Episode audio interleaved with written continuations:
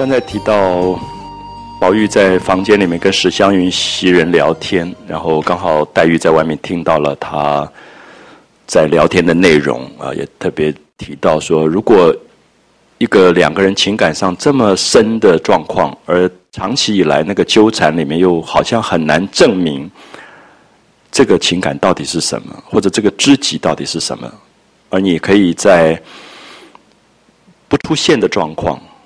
听到了对方在别人面前对你的一个一个讲法啊，我想那个心情是非常复杂的。所以我们特别看到黛玉在门口的那个呆住的感觉，就是人生一世，大概就是要听这么一句话啊，听到这样的一句知心的一种语言出来。那所以黛玉在那边发呆，然后高兴，高兴是觉得自己真的有了一个知己，可是又惊讶这个人怎么会这么。偏心的在这么多人面前称赞他，可是又很悲叹啊。那个悲叹是觉得，如果是这样子，那为什么又外面有什么金玉良缘这种说法？因为黛玉耿耿于怀的是宝钗有金锁，史湘云有金麒麟，她什么都没有。所以我不知道读到这里，大家会不会觉得《红楼梦》其实在讲一个情这个东西，如果到最深，是不是需要这些外在的东西？它有那么重要吗？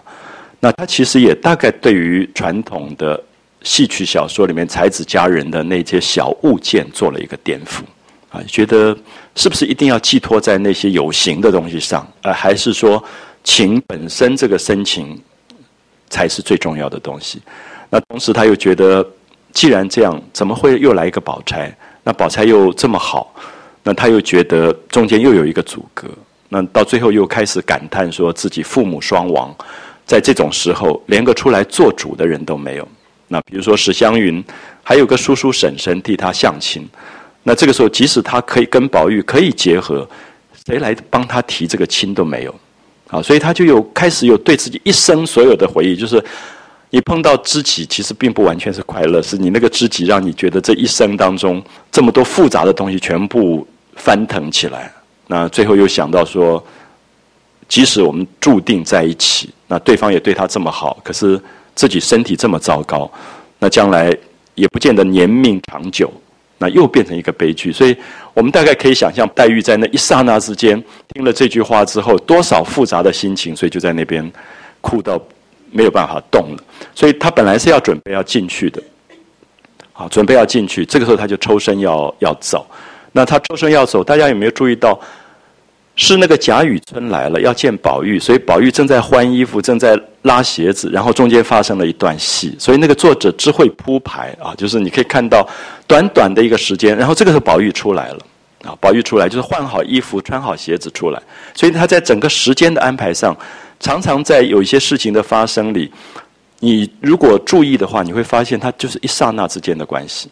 就是他同时像电影的蒙太奇，是里面宝玉在穿衣服、穿鞋子，同时在那边骂湘云，而同时黛玉赶到这个地方，听到那句话，就是几个场景同时在发生，而且里面加入黛玉的心理描述，就在那一刹那之间，他心里面很多很多复杂的对他自己一生将来怎么了结的很多感叹也都发生。好，所以也许大家会发现这一段这么长的一个 page 的这个篇幅。其实就是宝玉在穿鞋子跟穿衣服中间发生，啊，所牵连出来的部分。所以我刚才提到说，应该让自己的一生里面有机会听到这样一句话啊，不管在什么样的状况听到，然后下次如果听到，你也问问自己，你会有什么反应？就是那一刹那之间心情上的复杂，然后。接下来这一段戏写的极漂亮，我觉得是所有爱情场面里面最美的一段。虽然没有用什么慢镜头这些东西，可是你看到两个人真的深情相对是在这一段当中。因为平常他们两个都太聪明，都有一点在那边打哑谜一样啊。可是这一段是非常非常惊人的一段。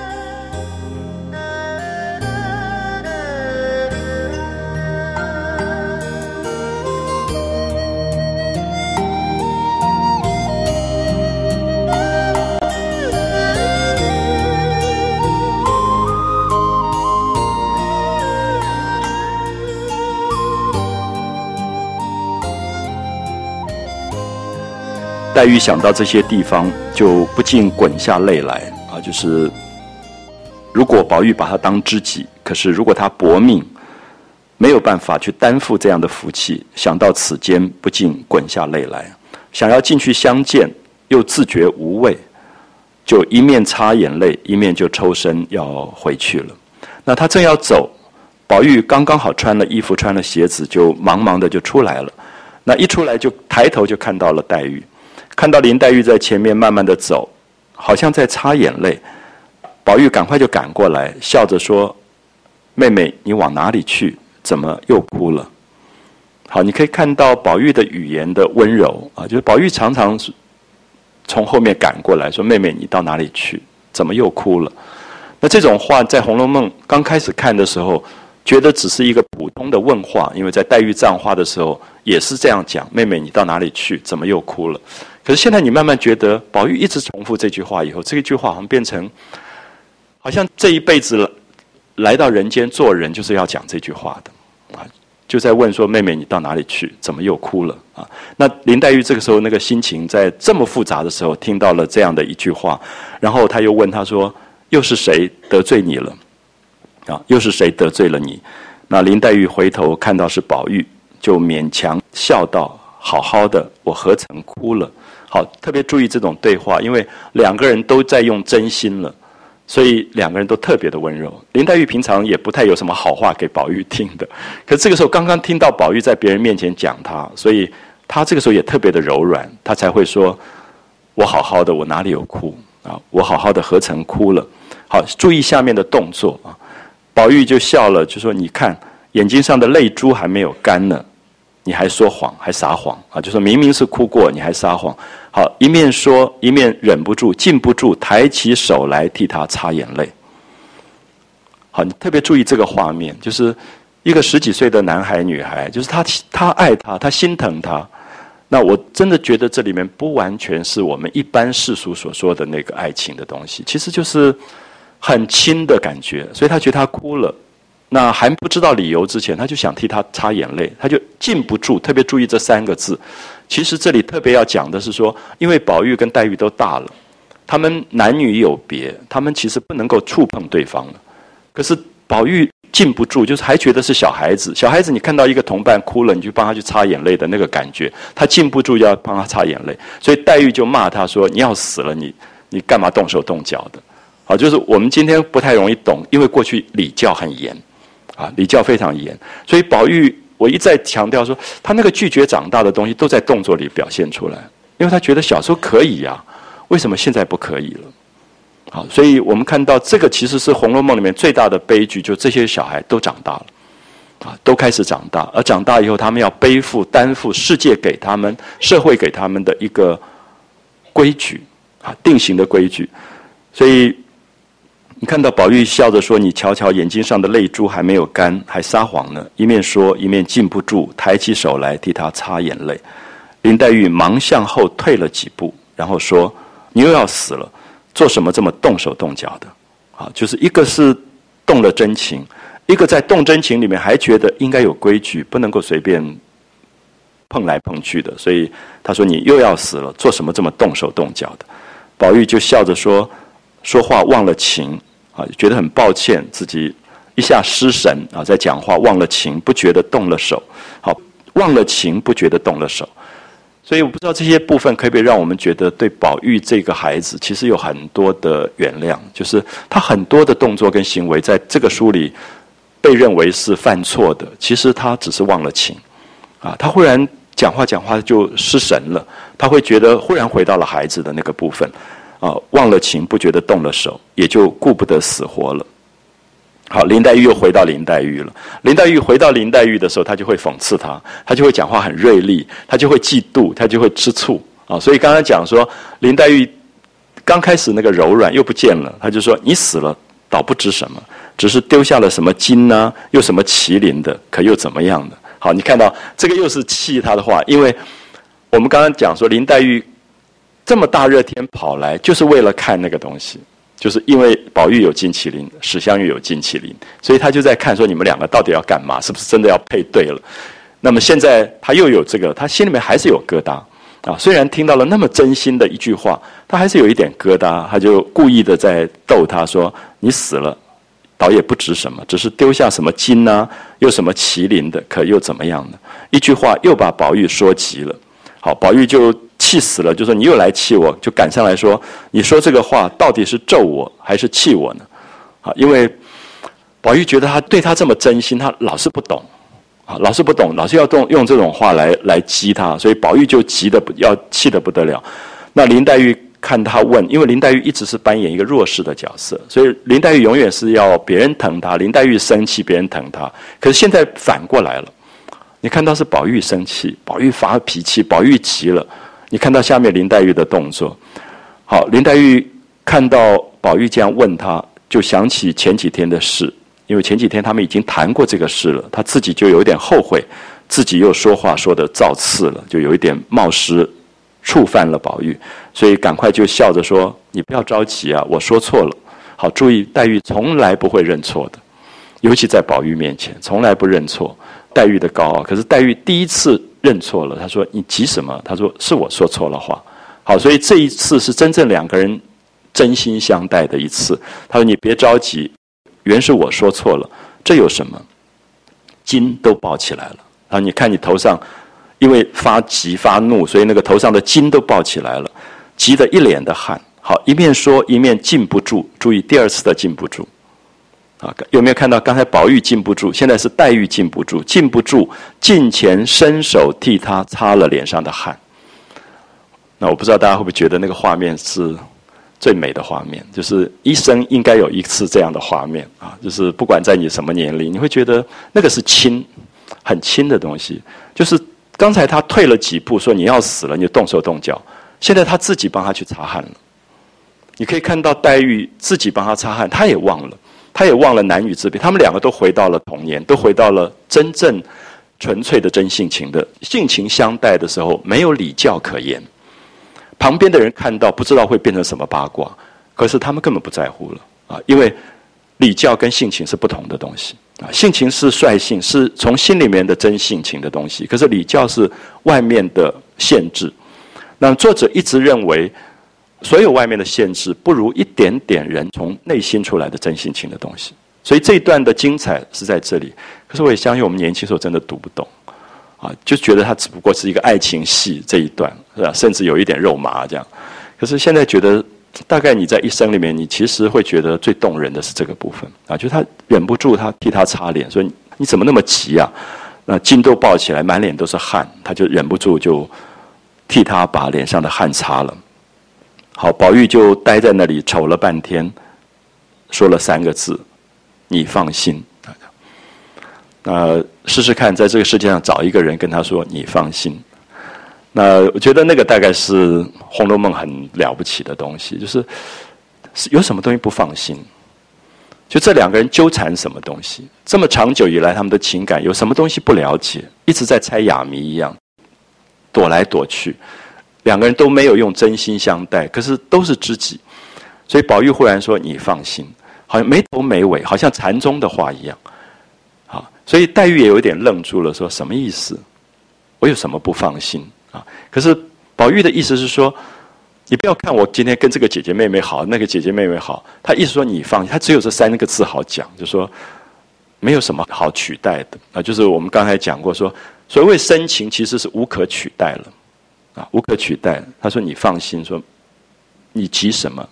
啊，你应该放心。其实我们看到禅宗到最后常常讲的禅宗公案里面，其实也就是“你放心”三个字。那放心是说，是你自己造了很多的焦虑，你自己的幻灭，你自己所有的这个纠缠，其实事情并没有发生。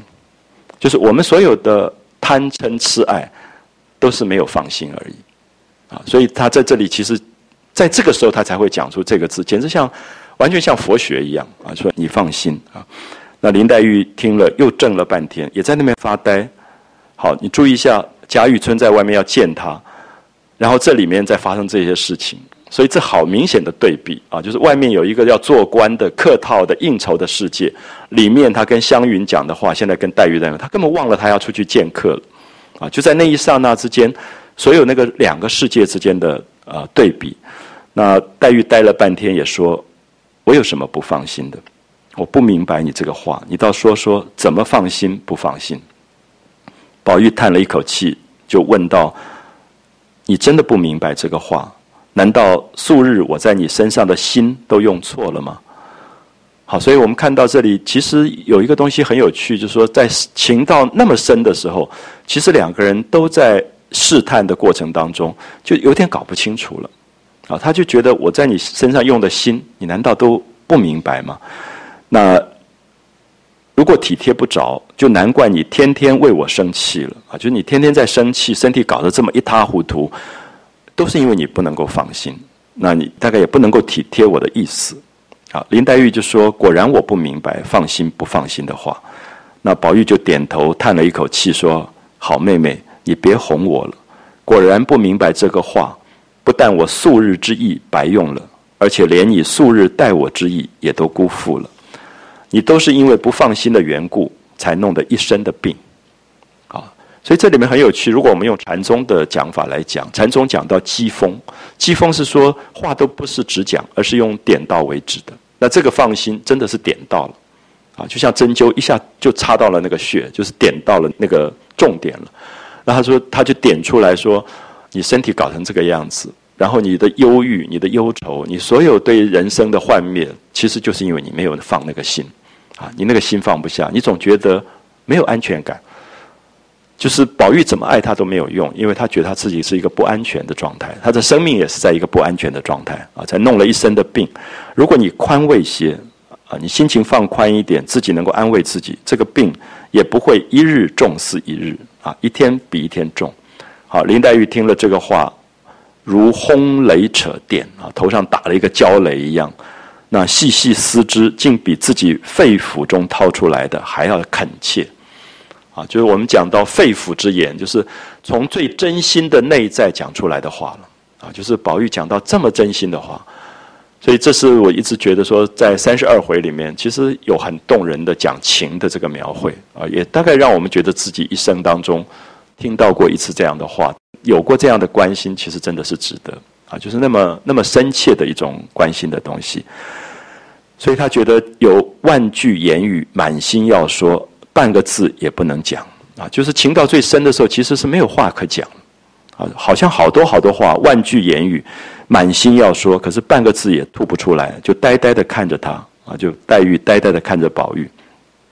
那么这个时候，宝玉心中也有万句言辞，一时也不知道从哪一句说起，也呆呆的望着黛玉啊。所以我想，真正的这种情感很深的画面。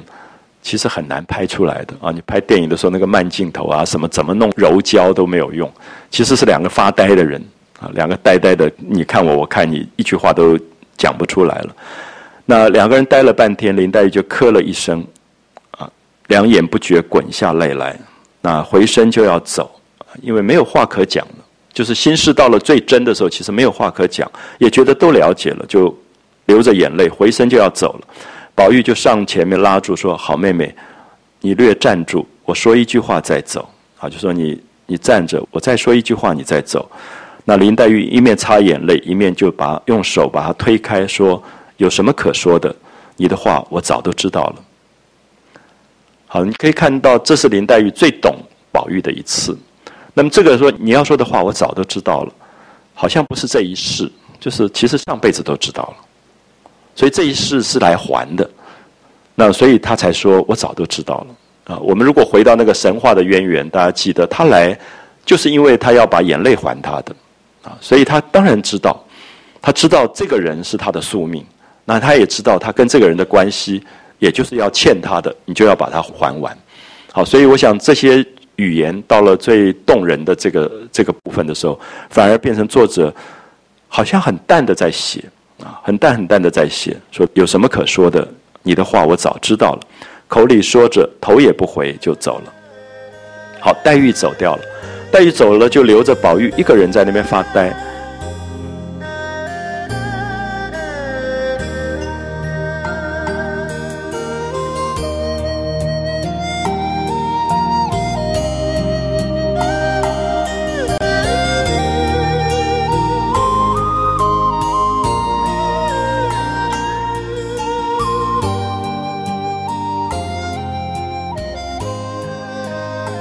可是你可以看到下面这一段的描绘非常有趣，因为宝玉在那边发呆，他不知道黛玉走了，他还在继续讲他的心里的话，所以讲出来一段话是旁边的人听了吓了一大跳的，因为那个话是真正肺腑之言。你会发现，你如果抓着路上任何一个人跟他跟他讲你心里的话，他都会吓一跳，因为真心的话都蛮惊人的啊，就是我们很私密的话，不会给跟一般人讲的这些这些话。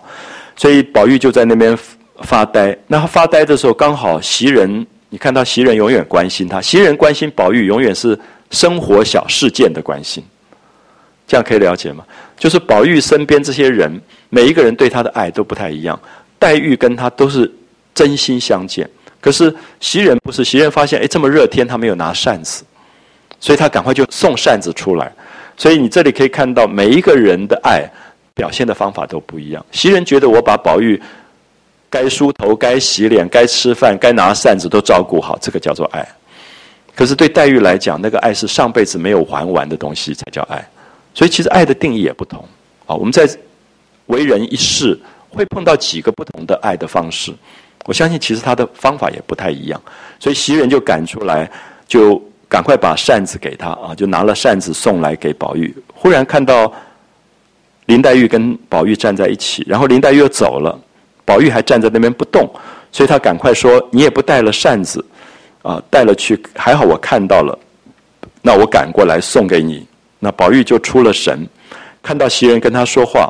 他不知道是谁，他以为还是黛玉，就一把拉住他说：“好妹妹，我这个心事从来不敢说，今天我大胆说出来，死也甘心。我为你也弄了一身的病，这里又不敢告诉人，只好掩着，只等你的病好了，只怕我的病才能好呢。睡里梦里也忘不了你。好，你看看，你如果在高雄随便抓一个人讲这话，他一定吓昏倒过去。可是这个话真的就是真心话了。”就是宝玉这样一个发育的男孩子，他对于黛玉的眷恋爱，他说睡里梦里的，弄得他自己一身病。他说恐怕要等你的病好了，我才病才能好。那么这个真的就是肺腑之言，可是黛玉没有听到，结果给袭人听到了，袭人听到简直快昏过去。好，所以我们看到这个时候，我们也对比出来，袭人跟他的爱其实不是黛玉那个形式的，所以袭人才会惊讶，才会吃惊。不晓得搞不懂这个话是什么意思，因为袭人的爱是一个非常理性的，属于姐姐或妈妈照顾一个男孩子的爱，不是前世要还的那个爱啊，所以它中间的差距非常非常的大。好，所以这个袭人听了这个话，吓得魂消魄散啊，那大叫了一声：“神天菩萨，坑死我了！”这样，因为这个话是对着袭人讲的，所以这个作者写的真是惊人，就是。我就一直在想，如果黛玉听到这个话是什么反应？可是我们现在不知道了，好，也不晓得怎么写下去。可他就是不要让黛玉听到，他是要让一个不甘的人听到，就是袭人。我们都觉得袭人跟他发生性的关系已经这么亲，可是其实不亲，其实只是照顾而已。所以袭人一听到这个话吓坏了，说怎么会是这样的一句一句话？因为袭人没有办法理解情感到这么深的时候，可以是好像生病一样，这两个人都生病了。因为他们都是为了还前世的东西来的啊，所以他们他们有一个一个一个一个缘分。那所以袭人就赶快推这个宝玉，把他推醒，说：“你这是哪里的话？还是中了邪了？还不赶快去啊？说你老爸在跟客人在等你，你还不赶快去？”宝玉才醒过来，才知道袭人送了扇子来，然后听到他刚才讲的话，所以满面紫胀。啊，我想你把那种话讲给人家听，真的自己。觉得害羞的要死啊，就是脸都红了，就夺了扇子，赶快就抽身跑了。那袭人看他去了以后，才在想，刚才的讲的话一定是因为黛玉而起的。那如此看来，将来难免不才之事。好，你看到袭人的担心是什么？他怕宝玉没有出息。他虽然没有怎么讲，可是基本上他跟湘云的看法是一样。他觉得这个男孩子将来要考试做官。将来有个依靠，那么对袭人来讲，她是要嫁给宝玉的，她也要希望这个丈夫将来是可造之才。可是如果她今天讲的说爱了一个女人，爱到一生都是病，这个当然是一个没有出息的一个一个讲法。所以你完全对比出黛玉从来不讲这些话，因为黛玉跟他是前世姻缘，所以他们就是来了结前世姻缘的。好，所以我们可以看到，有时候你会在人世间，如果你相信因果，你会觉得很有趣。有些朋友你是。以前有很深的缘分，可这大概是最后一次了，所以很亲，都了解。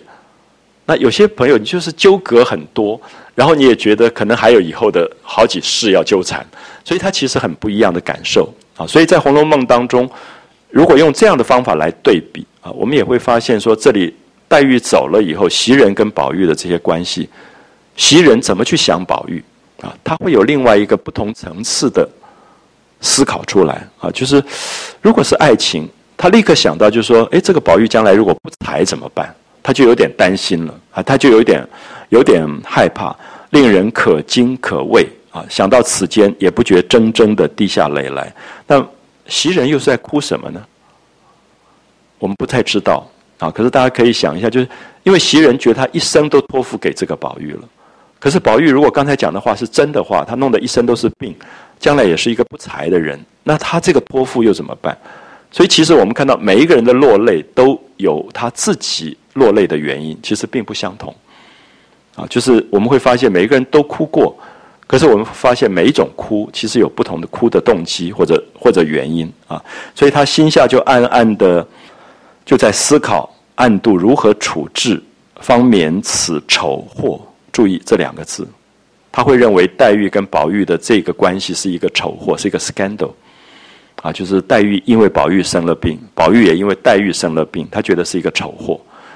那这个是袭人的角度，啊，可是作者并不见得是这个角度，啊，作者也许觉得刚才写的那么美是一个真情，那所以我们会不会看到真情？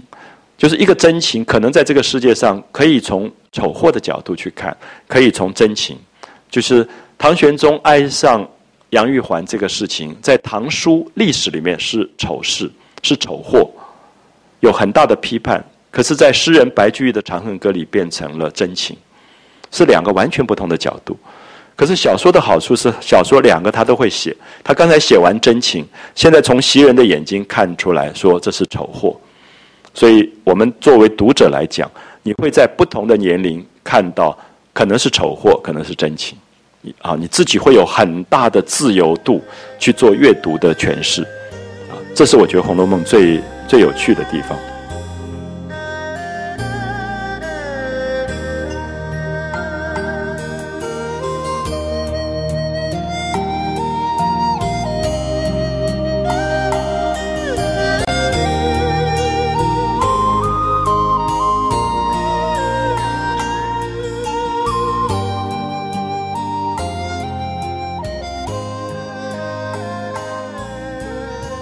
在那边发呆，然后也在那边猜疑。这个时候，忽见宝钗从那边走来，我觉得很有趣。《红楼梦》到最后，你几乎都知道这个时候什么人应该出来了。那你也会觉得这个时候一定是宝钗了啊！就是在所有的宝玉跟黛玉的真情，在袭人觉得这是一个丑货的时候，宝钗就会出现啊！就是好像很奇怪的安排跟组织啊！就是这个人会出现。那宝钗就从那边走过来说：“大毒日头底下啊，这么热，那太阳这么大，你怎么站在这里去发呆呢？怎么出神？”那袭人看到宝钗来了，他也不好讲刚才发生了什么事情，他就赶快说：“刚才那边有两个雀儿打架啊，有两个鸟雀在打架，蛮好玩的，我就看呆了啊，就在那边看。所以《红楼梦》里面常常会顾左右而言他，就讲那边有什么。”两只鸟在那边干嘛？我就看呆了。那宝钗就说：“宝兄弟，这个时候穿了衣服，忙忙的往哪里去？”大家有没有读出宝钗的心机？宝钗大概不是刚刚到，有没有觉得？她其实看到宝玉急急忙忙穿了衣服出来，所以她大概也在旁边什么地方。所以我我的意思，《红楼梦》很很有趣，你会发现里面每一个人都想把事情搞清楚。啊，所以他们都有一些私密，可是这个私密又可能被人家知道，所以宝钗就问他说：“这个时候宝玉怎么穿了衣服，急忙忙的往哪里去啊？我刚才看见他走过去，要叫他，叫住他，问他，他如今说话越发没了经纬啊，就是他已经叫了宝玉，就宝玉有一句没一句的，因为我们知道宝玉刚刚跟黛玉哭过，所以宝玉没有心情跟宝钗应酬或者应付啊，所以。他就急急忙忙的走了啊，所以他用了越发没了经纬。经纬是我们在织布的时候的纵的线跟横的线，它中间有秩序的。那你织布不能乱织，所以他的意思是说，这个宝玉怎么讲话是有一搭没一搭的，好像都没有办法变成秩序，好像没有逻辑也没有秩序，越发没了经纬。我故此没叫他啊，我也就没叫他了，由他去吧。那袭人就说：“老爷叫他出去的。”那宝钗就听了，就说：“哎呀，这么黄天暑热的啊，这么大热天，叫他去干嘛？别是想起什么来，又生了气，叫他出去教训一场。因为我们知道，宝玉每次被爸爸叫出去，大概就是挨骂挨打，所以大家都有一点同情他。所以宝钗说：这么大热天的，干嘛叫他？”是不是又要叫他出去教训一场？那袭人就跟他解释说：“不是这么的，他是有客要会啊，又有客人要来，那找他去。”那宝钗就说：“这个客人也真没意思，这么大热天不在家里凉快，还跑些什么？有没有觉得宝钗在批评说：这么热天，这乱跑干嘛？不在自己家里好好待着？可是宝钗自己也在乱跑。”啊，他住在那个梨香院那么远的地方，恒芜现在住恒芜院，他也跑来，所以其实这里面作者其实你如果细心去读的时候，作者有很多的细微的讽刺啊，就是有时候我们觉得，哎，宝钗在讲别人的时候，他其实没有看他自己的状态啊，他他就直接讲出来说，这么大热天不在家里凉快，跑些什么？那袭人笑着说，倒是你说的，你说的是啊，就说这么热天应该好好待在家里。宝钗就问他说，云丫头在你们家做什么呢？啊，史湘云在你们家做什么？所以有没有觉得宝钗也赶来了？宝钗也觉得史湘云有一个麒麟，然后这个宝玉也有个麒麟，而且记不记得第一次指出来那个金麒麟谁有？是宝钗在庙里的时候，大家都不知道。老太太贾母说：“哎，这个东西好像我看过，谁也有一个。”宝钗说是史湘云有一个，所以黛玉还特别讽刺她说。这个宝姐姐对于什么金啊玉啊特别有感觉，就是人身上带的东西，故意在讽刺她，因为她知道金要配玉，所以其实在都在讲他们之间吃醋的这个这个关系，所以他大概也觉得哦，现在史湘云带了一个麒麟，宝玉又带了一个麒麟，他也想改来看，林黛玉也想赶来看，林黛玉赶来看，听到了宝玉的真心话，所以走了，所以宝钗这个时候其实很落寞。非常落寞，所以他也也赶过来看，说：“哎，云丫头在你们家做什么呢？”那袭人就说：“我们刚才说了一会闲话啊，随便聊天。那你瞧我前天粘的那双鞋面，叫他去做去。好，就袭人就提到，刚才不是说他做了要给宝玉做鞋子吗？那个鞋子刚刚抠了那个垫心子，那他这几天身体不好，他有一点想麻烦湘云来帮他把这个鞋子做完。好，这个时候你看到宝钗的聪明跟。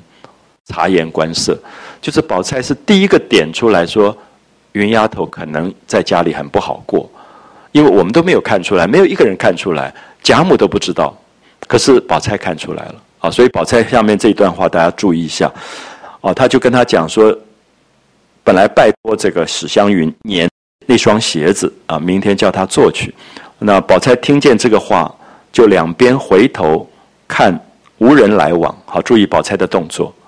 他要讲话以前，先回头看一看，两边看一看，没有人，他才讲。所以觉得这个话是不宜让别人听到的，不应该让别人听到的，就笑着说：“你这么一个明白人，怎么一时半刻的就不会体谅人情啊？”就是他有点批评这个袭人，说：“你这么聪明，你怎么这么不体谅人？”那袭人听到这个话，当然有一点吓一跳，因为袭人是很懂事的，怎么会不体谅人？那么。这个时候，你看到宝钗比袭人更细心，她看出来，她说：“我进来看了云丫头的神情，在风里言风里语的听起来啊，就是我观察言观色看史湘云最近的表情，然后我又听到一些风声，风里言风里语的听起来，那云丫头在家里竟一点做不得主，就你别看她是一个小姐，是一个姑娘，在家里可能做不了什么主，什么是大事小事都要别人安排。”所以意思说，她大概爸爸妈妈不在了，父母不在，所以没有权了，啊，没有权，也没有一个背景在那个地方。他们家嫌费用大，啊，史家这么有钱，还嫌说史湘云他们花钱花的太大，就不用那些针线上的人。就原来每一个这种贵族有钱人家就会雇佣很多刺绣的这种做针线的人。那他们就不用这些针线的人，差不多的东西都是他们娘们动手，就是他们自己做。那这个时候，史湘云压力就很大，因为刺绣很慢啊，尤其这种姑娘们，她们训练出来的刺绣又不懂于外面的职业工人，所以她们就很讲究，所以就变成非常非常劳累的一个工作。说差不多的东西都是她们娘们动手。那为什么这几次她来，她跟我说话？看到没有人在跟前，啊，就说宝钗的意思说，你看宝钗很跟人很亲，她会亲到让别人在她面前透露出在别的地方不讲的心事，所以史湘云跟别人都不讲，可跟宝钗透露了。啊，照理讲，其实史湘云跟黛玉跟其他人更亲，可都没有讲，可是会跟宝钗说，没有人在跟前，他就说家里累得很，啊，家里很累。那一个小姐，一个姑娘怎么会累？啊，这种贵族家庭小姐，一大堆丫头在伺候你，怎么会累？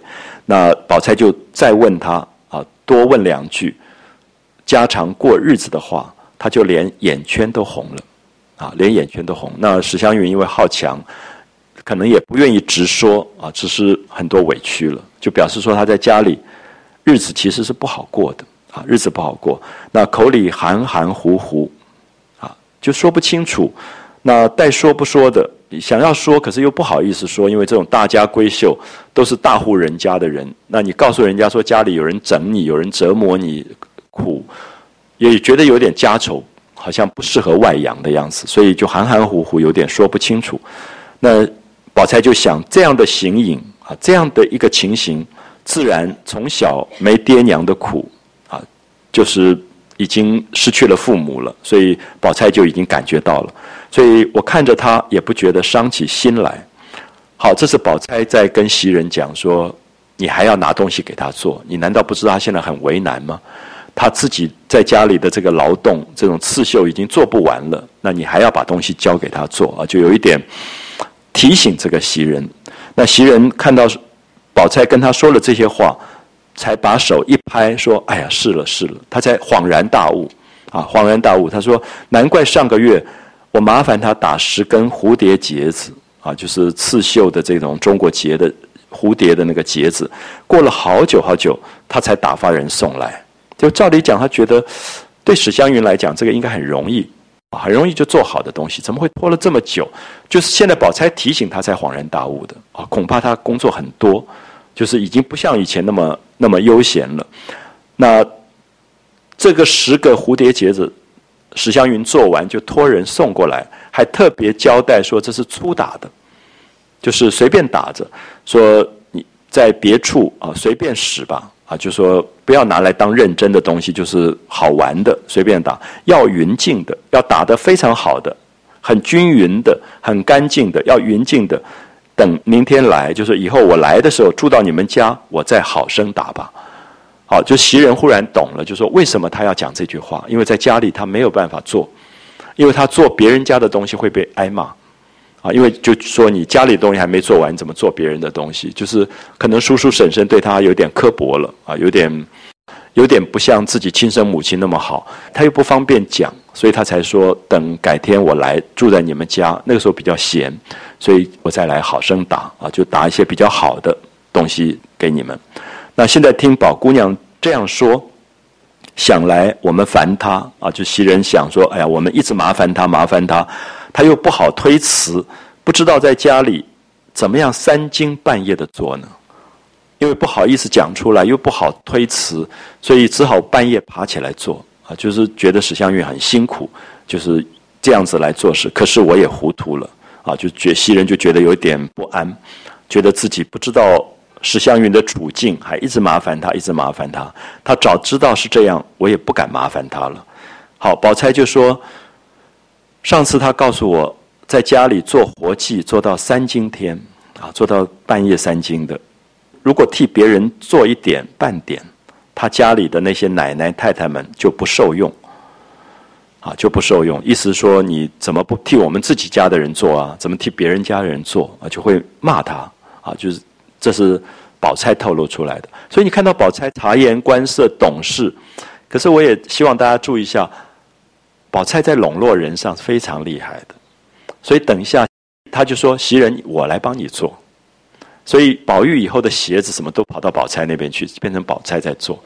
所以我不知道，就是《红楼梦》，你越看多以后，你越害怕，就是说，原来你觉得不经意的东西，原来作者可能都有伏笔，啊，都有伏笔。就是你也开始觉得，哎，到底宝钗有没有夸张？这个史湘云在家里面的待遇是不是真的到这么严重的状况？可是因为结果很有趣，就是最后鞋子啊什么，就是宝钗在做了。好，所以这里面有一些东西其实是很微妙，也随着你不同的年龄，你真的会有不同的解读。所以我跟很多朋友说，我在小学五年级第一次读《红楼梦》，最喜欢的就是宝钗，因为觉得这么好的人，啊，就是他。你看他所有的事情，他就揽过来做，揽过来做。可是很奇怪，你越大以后，你越害怕，因为这个人真不简单，啊，就是他所有的事情好像都在他的安排当中。就他该出现的时候，他一定会出现，而且出现以后，他要讲的话，以及他要最后的结果，他完全在他的计算当中。那我还是希望大家了解到，不是好坏的问题啊，不是因此而说宝钗好或不好，而是说这个个性很复杂。啊，就是宝钗的个性上的那种层次之多、城府之深，恐怕都是我们很难很难想象掉的。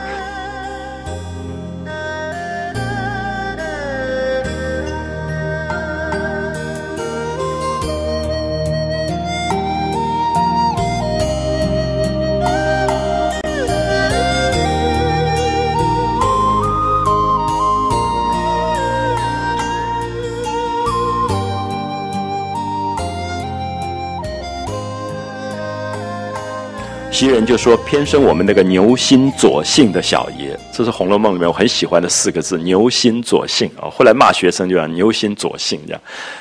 我就觉得，一个好的文学家在用词汇上非常有趣。就‘牛心左姓’就是很拗，就是那个妈妈叫那个儿子做什么，那儿子就说你你给给你炖了一个麻油鸡，他就不要吃。那个妈妈气得个半死，说‘牛心左性’，就是我要你往右，你就偏偏要往左。”然后像牛一样那么拗啊，就牛心左心四个字里面有一个非常直接的对于一个怪脾气啊，就是那个怪脾气，就宝玉就是怪脾气，因为他就是要所有的鞋子啊、绣花都是要他亲手的这些丫头来做，所以这个袭人就在有点骂他说牛心左心的小爷啊，凭着小的大的活计，不管是什么事情，一概不要家里这些活计上的人，就他们本来有编制的。有专门做被子的、做枕头的、做鞋子的，都有这些编制。可他宝玉就是牛心左心，就不要他一定要袭人啊这些丫头贴身的人做，所以他们就忙得不得了。那刚好袭人生病，所以做不来啊，做不来，所以他就说我又弄不开这些的。好，宝钗你看到马上就接过来了。宝钗就笑着说：“你理他呢？你只管叫人做去，只说是你做的就是了。”啊，他一说你骗他，你就叫别人做，然后说你做的。就好了。袭人说：“哪里哄得过他？他才认得出来呢。那说不得，只好慢慢泪去罢了。好，这个也就是宝玉的厉害，在于宝玉的品味太好了。就是袭人做的鞋子跟外面买的鞋子绝对不一样啊。他就是不要外面那些东西，所以这个大概只好讲说，一个贵族的品味到最后要的东西是这么精致的。那宝钗会觉得他分不出来，袭人说他才分得出来呢。”他一看就知道说，这不是特别的这种绣工做的啊，是那些外面的那些粗野的那些工匠做的，他才认得出来呢。那说不得，我只好慢慢累去罢了。好，这个袭人就说没办法啊，我只好自己累一点，我来慢慢做吧。那宝钗就笑着说：“你不必忙，我替你做些如何？好，我来替你做。好，你看到轻描淡写的宝钗就把宝玉的东西全部接过去做了。好，所以这个是有趣的一个。”一个结论，袭人就笑着说：“当真这样，就是我的福气了啊！晚上我亲自送过来，那一句话没有讲完，忽然看到一个老太婆、老婆子忙忙的走过来说：‘这是哪里说起？金钏姑娘好好的，头颈死了。’好，我们看到前几回当中金钏的事情发生，赶出去，然后隔了早上我们讲到的一回，我们没有想到金钏这个时候跳井。”啊，跳井！所以《红楼梦》的编织非常有趣，就是你都已经忘掉金钏，因为讲一个丫头嘛，赶出去就赶出去就算了。可是他隔几回金钏跳井死掉，那你才会感觉到说这个家族的悲剧是这么严重的啊！这个悲剧并不是说谁好谁坏的问题，就是一个小男孩逗一逗这个丫头，然后这个丫头被王夫人打了，然后就赶出去。然后我们完全没有意料到这样的家族赶一个丫头是这么严重，因为对这个丫头来讲，她这辈子都活不下去了，因为她不清不白。因为别人说她要不然就偷人了，要不然就偷东西了，不然她怎么会赶出来？然后你知道，儒家的社会里面所有的道德的评论，到最后是比法律还要严厉的。就是你真的就活不下去了，所以我们也也知道说，五四运动常常讲说礼教杀人就是这个东西，就是它并不是法律判你罪，法律判罪其实比较简单，你今天法律判罪你去坐牢，还有人做觉得坐牢也很光荣啊之类的事情，可是道德这个东西它就是要你活不下去，因为所有人指指点点指指点点，那最后他就是活不下去，因为整个社会会封锁他。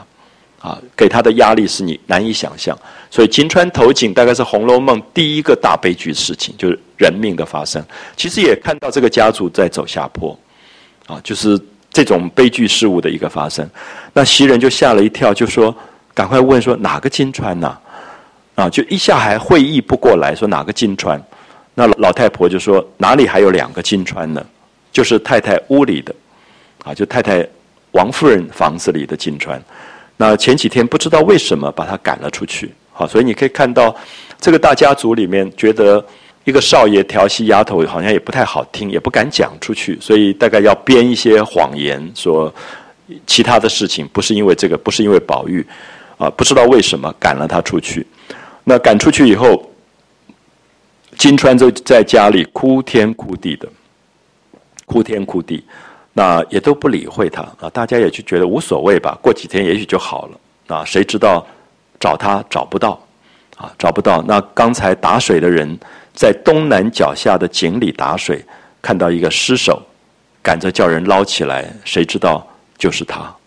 所以金川的死当然很很悲剧的。所以我们看到这个金川在这里，我们说他的个性的刚烈，就是因为他觉得被羞辱了，而且这个事情并没有。发生也并不是他的错，就是是宝玉去逗他，那他也没有让宝玉继续继续逗引逗他，所以其实他分寸拿捏的很好。可是你可以看到这里很有趣，就是王夫人一个做母亲的，最后一打的时候就不是打宝玉，就是打金钏，因为他永远觉得是这些坏女人调戏我儿子，啊，他不会觉得他儿子有什么不对。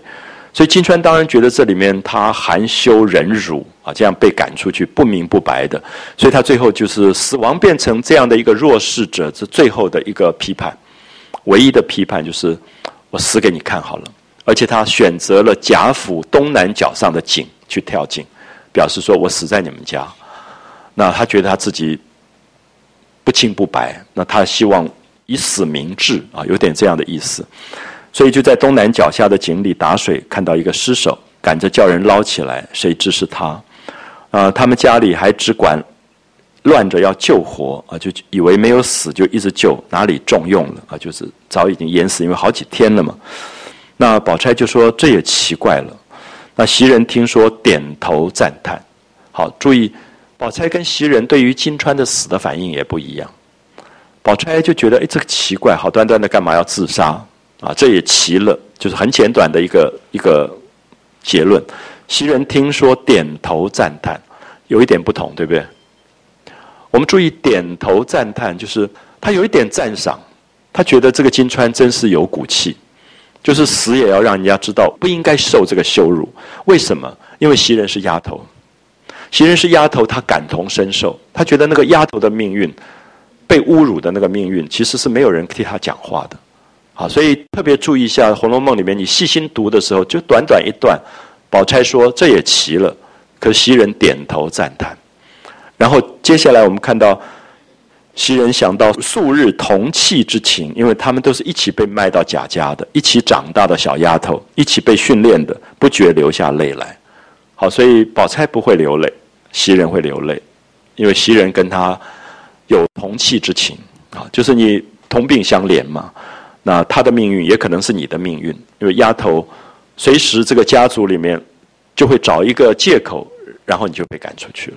好，所以我觉得这里面其实很心酸啊，特别是这种丫头都一起买进来、一起长大的这种这种感情。所以袭人听说，点头赞叹，想素日同气之情，不觉流下泪来。好，宝钗听见这话，就赶快到王夫人处来安慰。好，我相信宝钗绝对知道金钏为什么跳井，宝钗绝对知道那天下午宝玉调戏金钏、逗她的那些事情。可是你看到宝钗这个时候赶快赶来要安慰她的阿姨啊，就是她自己亲妈妈的妹妹王夫人，她要等下讲的一些话，你可以看到所谓大家闺秀的训练，就是冠冕堂皇的。完全冠冕堂皇，你可以了解到王夫人这个时候非常难过，因为王夫人每天在拜佛，一天三次拜佛，每天念阿弥陀佛。忽然有一个丫头死了，而且是因为她赶出去死，所以她会心里很大的不安。她觉得她伤害了一个生命。我自己觉得王夫人在这个时候的不安反省其实是好的，啊，就是你会觉得，其实人最大的反省来自于不忍。啊，对生命的不忍，就是你到庙里怎么去念经，其实不如说你对一个生命的不忍，它其实是一个行动。所以我觉得王夫人，因为王夫人是王家长大的这种大家闺秀、贵妇人，所以她一生也没有这种压抑、痛苦过。所以这个时候，她因为这个丫头的死，她有可能对她自己一生的顺利、富贵有一个反省，我觉得是好的。可是等一下，宝钗进来，宝钗让王夫人不难过了。可是你从另外一个角度也觉得王夫人可能的一点点反省也就因此没有。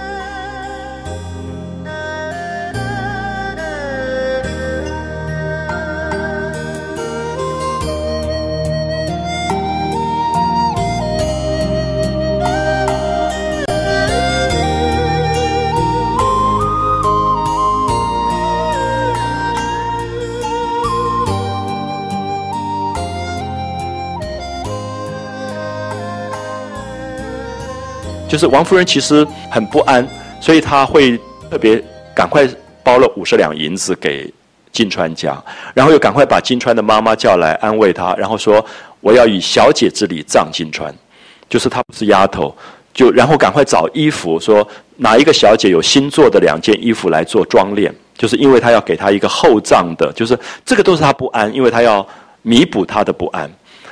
那可是宝钗来了以后。那个不安慢慢在减低，就是他跟王夫人讲说，应该不是为了这个事情，他也不至于说气这么大。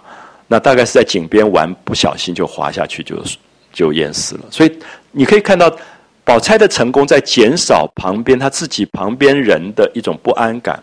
可是从小说文学的更深的角度来看，一个生命的不安感，如果是构成反省，其实是好的。啊，就是王夫人真的没有机会去反省跟检讨，这样富贵人家死掉一个丫头算什么？因为本来就是你买来的，你也没有法律的责任。可是你修佛的意义是什么？是对生命的不忍啊不安。那连这个不忍跟不安，宝钗来了以后就哎糊弄一下就好了，就没有了。所以这个时候你会觉得害怕宝钗，就是宝钗太圆融了，就事情太容易，就好像没事情发生一样。可是你想到深处会害怕，就是贾家以后生命的死亡这些事情，好像也都无所谓了，啊，所以作者其实在这里面会透露一些很有趣的讯息，就是宝钗赶快赶了赶过来，就跟王夫人安慰，那袭人就回到怡红院去了。那宝钗来到王夫人房中，只见鸦雀无闻，这个时候没有人敢讲话。啊，一个丫头跳井死了，这是不得了的事情，所以大家都怕怕的，不晓得你说错了什么话，做错了什么事，又不得了，所以鸦雀无闻，只有王夫人一个人在房间里坐着垂泪，啊，一个人在那边哭。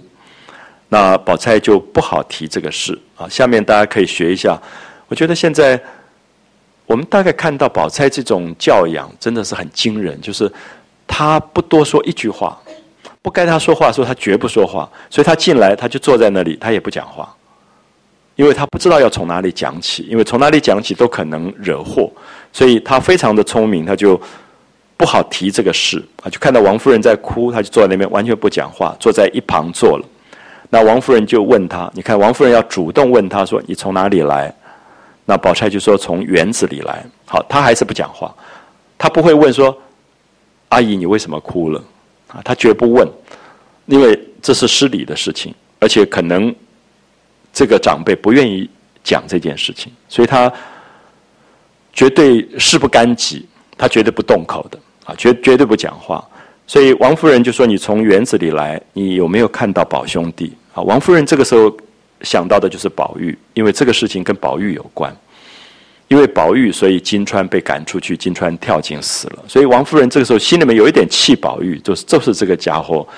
可是妈妈对孩子当然很疼的啊，她会当初也没有责备宝玉，也没有打宝玉，他打的是金钏。那现在就觉得有一点对不起金钏，就想到宝玉说。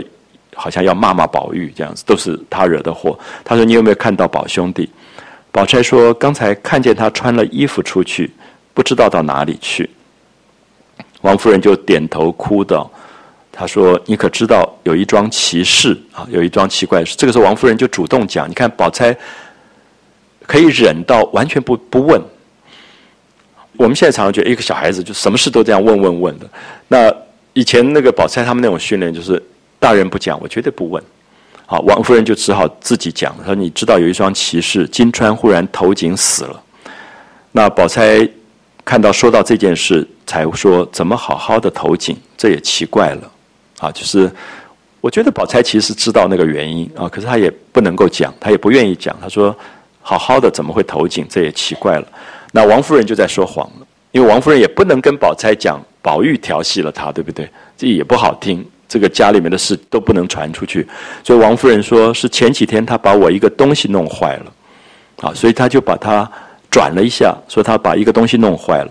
那我一时生气，打了他几下，撵了下去。我想气他两天，再叫他上来。那谁知道他气性这么大，就跳井死了，岂不是我的罪过？好，这是我刚才提到说王夫人因为她的不忍。她虽然说了谎，可在这个谎言当中，她有一个东西她是不安的，啊，她觉得这个金钏的死还是因她而起，所以有很多的反省，有很多的不安。我觉得那是人性最可贵的东西啊，就尤其对一个贵妇人来讲，因为贵妇人可以觉得死几个丫头根本无所谓，因为在过去的那种家庭真的是这个样子，好，可是她会有一种不安。那我们也不晓得王夫人当初赶了金钏走，是不是真的像她现在讲的说，赶了出去几天。过几天再请他，再找他回来，也不晓得啊。也许是这个时候她觉得，早知道赶快把他再叫回来就。因为金钏在王夫人的面前是一个非常得力的丫头，就是一直照顾她，照顾得很好。那彼此的相处也很好，只因为这么一点点小事，就惹了这样一个一个祸。她就说：“岂不是我的罪过？”好，你看到宝钗的反应，宝钗就叹口气说：“姨妈，你是慈善人啊。”她先捧她，你心这么好，这么慈悲。那一定是这样想，可是据我来看，他并不是赌气投井的。好，你看到宝钗立刻把他转了，他不觉得金钏会有脾气，他不觉得金钏会觉得被侮辱是一件重要的事，他要以死明志。他说：“以我看，他不是赌气投井，多半他下去住着，啊，就是他从家里面出去以后，在外面住着，或是在井跟前酣玩，就是在那边玩耍发呆。”失了脚掉下去的，啊，那么特别说他在上头拘束惯了，那上头跟下去，上头就是在王夫人房里，他在我们家在上面，他是有规矩的，每天都有人管他的，所以出去以后没有人管就野了。好，所以这个宝钗的语言你仔细读的时候，它很多很多的机关在里面。这个机关是说我们家是大家，那规矩很严的，所以丫头都管得很好。你看他一出去，他。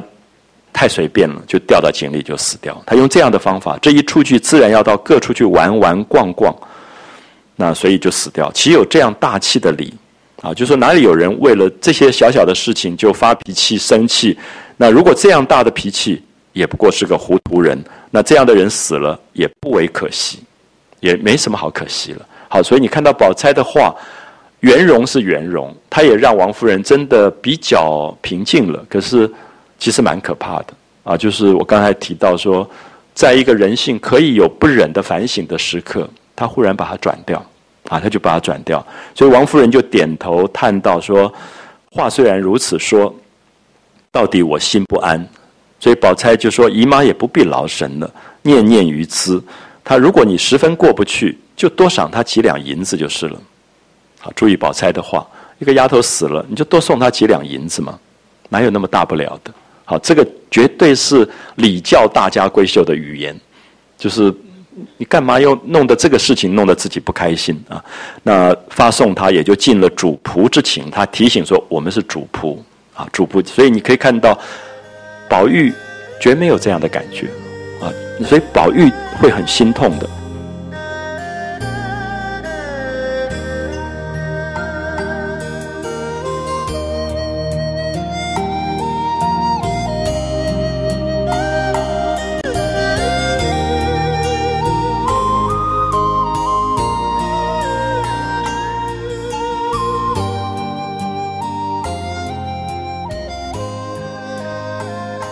夫人说：“刚才我赏了他娘他妈妈五十两银子，那原来要把你林妹妹做的新衣服拿两套给她装裹，就是大练的时候要装裹。那谁知道凤丫头说，可巧都没有什么新做的衣服，只有你林妹妹因为要过生日做了两套。那我又想，你林妹妹那个孩子素日是有心的，而且她原来也三灾八难，就身体不好。”那这个衣服说的是给他过生日，现在又给死人去装裹，岂不忌讳？啊，就是林黛玉怕不高兴，就是她身体不好的人，你给她做生日做了两件衣服，现在说啊这两件衣服可不可以给死人去去装殓？我我想我们在座也没有人什么会会高兴。可是你看到下面宝钗的厉害啊，她说我现在叫裁缝赶快赶两套给他，那要是别的丫头赏他几两银子也就完了，只是金钏。虽然是个丫头，因为一直跟在我跟前，比我的女儿也差不多，啊，就是很亲，这么好，那也没有把她当丫头看，所以心里面就觉得不安，就流下眼泪来。可是注意一下，王夫人这个不安，不完全是我们现在讲说他们素日很好啊，像母女一样啊，这个问题，其实是因为她觉得冤枉了金钏，因为明明是宝玉的错，结果他把金钏赶出去，所以我想这里面。他没有讲出来的那个才是一个症结。他为什么要给他妈妈五十两银子，然后要用小姐之礼来葬他，都是因为他心里面其实有很大的赎罪的感觉啊，就是觉得他对不起这个这个金钏。好，宝钗就赶快说：“姨妈，你这会儿又何用叫裁缝赶去啊？你不用叫裁缝了。”他说：“我前天做了两套，拿来给他，岂不省事？”有没有觉得宝钗真厉害？宝钗一直在。笼络所有的人，你会觉得说他连这个事情他都不忌讳啊！刚才他的姨妈刚好讲过说怕林妹妹忌讳，可是他就讲说我有两件新衣服，我就给他吧。那我们也不知道那是不是真的新的。然后他又讲说金钏刚好他活着的时候穿过我的衣服，我们的身材一样。好，宝钗的这种聪明，就是你会发现他所有的事情都是安排到完全在他设计当中。好，所以他就。说不要叫裁缝做了，我前天做了两套，拿来给他，岂不省事？而且他活着的时候也穿过我的旧衣服，那身量又相对，就个子啊、身材啊都可以。那王夫人就说：“虽然这样，难道你不忌讳吗？”好，王夫人反而替他着想，就是这是给死人去穿，那你觉得好吗？你不忌讳吗？宝钗就笑着说：“姨妈放心，我从来不计较这些的。”一面说一面起身就走，那王夫人就赶快叫了两个人来，跟宝姑娘一起去，就把宝钗的衣服取回来。好，所以这一段特别注意到，我们看到前面宝玉跟黛玉在讲真心话，讲到这么真，可是宝钗后面跟王夫人这些对话里面，其实是很多的客套跟应酬，就是在现世当中做人的成功。啊，所以我们可以看到。作者其实很小心在安排对比，而这个对比是说，如果黛玉跟宝玉有过前世的缘分，所以一个会说你放心，另外一个会说你不用说了，你要说的我早知道了，那个都是前世因果，前世因果。可是宝钗只有这一世的因果，所以你会觉得她在现世里面很多的纠缠，反而很多的纠缠。我不知道大家会不会感觉出这种对比出来，就是宝钗很多很多的设计跟安排，其实她失去了她真心的那个部分，反而失去了那个真心的部分。所以这样子来看，我们会觉得这里讲到啊，包括我们说的啊，晴雯撕扇子啊，应麒麟夫白首双亲，作者都是在用双重对比。啊，就是前面是一个活宝玉，把肺腑都掏出来给黛玉听了，后面是一个死金钏。他要以死明志了。一个宝玉的真情跟金钏的真情，都是作者赞美的。有没有发现这一回当中，宝钗没有回目，没有在回目当中？虽然宝钗演了这么多戏，因为可能作者觉得那个都是虚应故事，而不是不是真正的真情，所以他们就宝钗就回家取了衣服，拿了两件她的新衣服过来。那看到宝玉回已经回来了，宝玉就坐在王夫人旁边坐着垂泪，所以宝玉已经知道金钏死了。那王夫人正在说他。好，大概在骂他说：“你看，都是你，所以这个丫头死了。”这个妈妈在骂他，可是因为宝钗来了，就掩口不说了，因为不方便说，因为他们还觉得宝钗不应该知道这个这个事情。那宝钗见此景况，察言观色，注意这四个字，宝钗永远在察言观色，所以永远在看这个时候应不应该讲话，应该讲什么话，所以这里面都透露出宝钗很累。可是宝钗其实也失去了生命里面最可贵的那个，就直率的那个真情，啊，所以这是我们一次一次反复多读《红楼梦》以后，你会感觉到，刚开始都感觉不到的东西。就宝钗见此景况，察言观色，早知觉了八分，聪明到这种程度，他已经知道金钏死跟宝玉绝对有关系了，啊，早知觉了八分，于是把衣服交割明白。啊，交割用的真好啊！我们现在股票里面都用交割这样，可是宝钗处理事情就是交割。那你也可以说她很理性、很世俗、很大度。可是宝钗真的，我不晓得宝钗这么交割，林黛玉这么纠缠。可是那个纠缠就是因为情在里面，所以他会纠缠。可是一个人没有情的时候，其实就是交割嘛，就是在这个事情上衡量轻重。好，我就这样做了。权衡轻重，我就这样做，反而是利害关系，而不是情感的纠缠。所以作者在写黛玉写那个情感的纠缠，让你觉得解不开的什么东西，就是人世间有一个东西你就是解不开，你没有办法用理性来处理。那你也会觉得，如果是都用宝钗的方法，就可以都交割清楚。可是人生大概也觉得。蛮可怕了啊！什么事情都是交割，就可以用交割的方法来处理啊。所以《红楼梦》你细读它的词汇非常有趣啊，就是这个交割很少用到黛玉身上，可是宝钗就来了，把衣服放下，交割明白，说啊，我两件衣服，我现在就你们要写个收条什么之类，全部就弄好了。那王夫人就把金钏的母亲叫来，拿了这个衣服去啊，然后就开始做埋葬的事情。所以这个会引导到。我们会讲到宝玉第一次挨打，几乎要被父亲打死，就是这个事情爆发出来了。啊，就是一个是他在外面跟一个戏子的来往，蒋玉菡的来往；那一个就是贾环在他父亲面前打小报告，说金钏的死是因为宝玉强奸他未遂，所以他跳井死了，所以他爸爸把他绑起来打，狠狠的打，几乎要打死掉。来才会看到宝玉最惨的那一天，后我们再来看宝玉怎么挨打。